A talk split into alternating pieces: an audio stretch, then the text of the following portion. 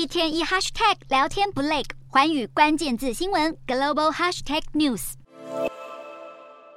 美国史上首位面临刑事指控的前总统川普，四月初出庭应讯后，曾发表演说，暗示民主党的政治猎巫只会让自己支持度大增，势力更壮大。演说完短短半个月后，川普的预言果然成真。川普竞选团队向联邦选举委员会提交的最新募款报告显示，川普今年以来已经为二零二四总统大选筹募超过三千四百万美元，折合新台币十点四亿元的资金。如果以三月三十日，也就是川普遭起诉的那一天为分水岭，被起诉前，川普耗费整整三个月时间才募集到一千八百八十万美元，被起诉后短短半个月时间，川普就募集到了一千五百四十万美元，金额已经接近今年前三个月的总和。川普遭控诉前，许多共和党的大金主因为不满他所领导的极右派势力，选择把资金转投给其他候选人。不过，纽约检察官对川普提出刑事起诉，似乎激怒了这些金主，让他的竞选资金随即翻倍暴增。不过，这并不意味着川普能如愿胜出共和党党内初选。最近有外媒指出，广受川普支持者欢迎的社群平台 Parler 已经被出售并关闭，为竞选宣传增添难度。另外，外界也预期川普最大竞争对手佛罗里达州州州长迪尚特将在年终宣布参选。